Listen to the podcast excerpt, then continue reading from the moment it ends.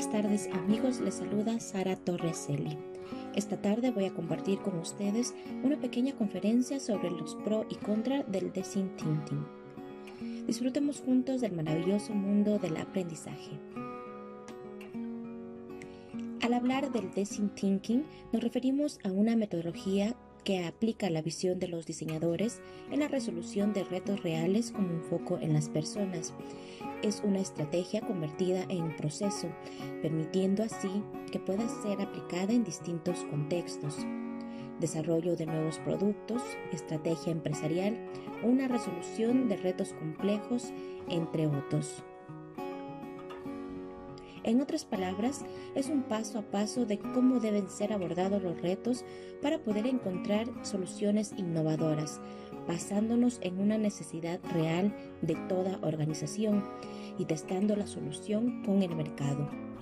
Aunque existen distintas escuelas y puedes encontrar esta metodología con distintas fases, todas concuerdan en que tienen tres etapas principales.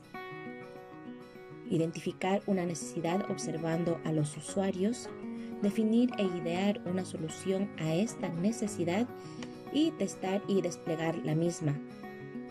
Así lo refiere Business Marketing School, una empresa destinada a la formación de profesionales en áreas similares a la nuestra, la comunicación, ubicados en cinco continentes y más de 40 países, cuentan actualmente con más de 62 mil alumnos, motivo por el cual lo tomé como referencia para esta tarde aprender junto a ustedes.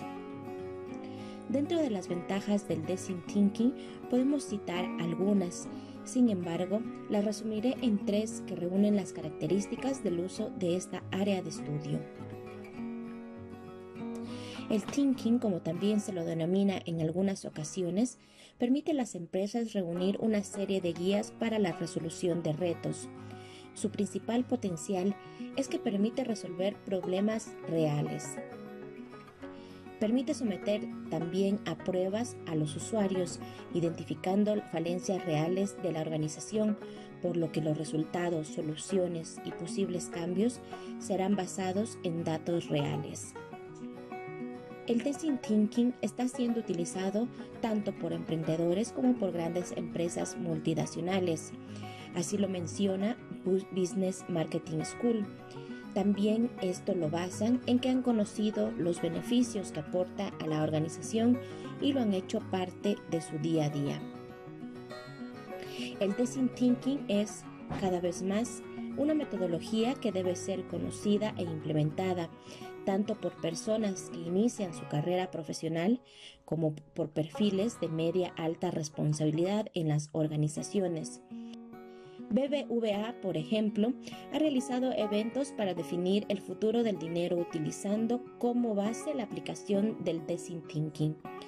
En estos eventos se reúnen distintos expertos tanto en banca como en otros sectores, incluyendo startups competidoras, y se trabaja en conjunto para generar las soluciones a los retos del futuro que plantea dicha organización.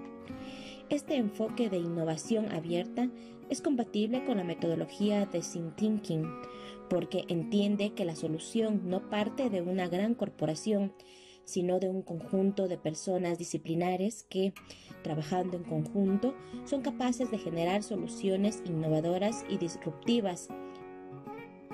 De hecho, para mejorar el entendimiento de sus clientes, las grandes empresas están incluyendo esta metodología a sus procesos de innovación y en el día a día de sus empleados. Esto permite que todos los empleados de todos los departamentos de la organización desarrollen un pensamiento crítico e innovador y generen soluciones a sus problemas actuales dentro de sus dependencias no solo en la creación de nuevos productos, sino en la mejora de procesos actuales. Entre otros de los beneficios del design thinking, podemos citar que convierte los problemas en oportunidades, ya que no solo permite definir los mismos, sino que los convierte en oportunidades. De hecho, gracias a esta metodología, encontrar soluciones innovadoras y creativas para posibles soluciones de las empresas es bastante sencillo. También es importante tener en cuenta que gracias a esta metodología se pueden reducir riesgos. Esto se debe a que se tiene en cuenta todos los factores que están presentes en el ecosistema de desarrollo, es decir, la tecnología, el mercado, la competencia, los clientes, los proveedores. Por otro lado, queremos comentar que con esta metodología las empresas pueden focalizarse en los aspectos que verdaderamente importan al usuario o consumidor, ya sea a nivel funcional o emocional. Y no solo eso, sino que permite conceptualizar y testear nuevos conceptos rápidamente antes de tomar la decisión final de desarrollarlos. Como resultado, los productos están alineados con los deseos del consumidor o usuario. Para finalizar este apartado, les comparto que el Design Thinking es una metodología ideal para trabajar en equipo, ya que se trata de grupos de personas reducidos o numerosos. La gran principal ventaja de esto es que permite reunir a distintos especialistas con diferentes puntos de vista, diseñadores, desarrolladores, expertos en marketing, ejecutivos, entre otros. Todos ellos pueden contribuir, contribuir enormemente en el proceso. En este sentido, debemos destacar la etapa de la ideación, en la que se intentan generar ideas mediante diferentes técnicas. Es en este momento en donde más puede sacarse partido al hecho de tener grandes equipos de trabajo. Sin embargo, el design thinking también lleva consigo algunos contras, sobre todo en el proceso, ya que es fácil mencionarlo como una metodología innovadora y positiva para el desarrollo de las organizaciones, pero la aplicación, sobre todo al involucrar recursos humanos, puede ser tediosa o incluso fracasar.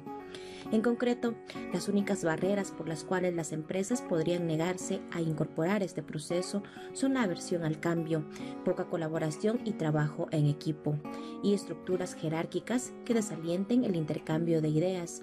En resumen, se trata de características que juegan en contra a cualquier compañía que quiera hacer negocios en el contexto actual. Muchas personas piensan erróneamente que la innovación es una actividad separada del negocio y que tienen que encerrarse o aislarse hasta que surja la nueva idea, pero por el contrario, consiste en adoptar una metodología de trabajo que se enfoque en comprender a los clientes para detectar oportunidades, para tener a la, mente abierta y adoptar mejoras en cualquier proceso dentro del cambio laboral y para potenciar el pensamiento creativo. Pero para eso hay que saber cómo implementar la metodología de la manera correcta.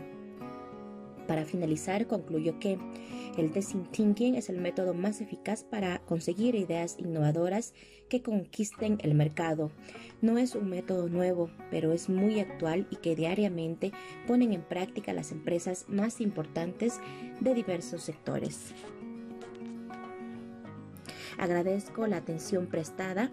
Espero en una próxima oportunidad seguir compartiendo temáticas de interés común junto a ustedes. Buenas tardes.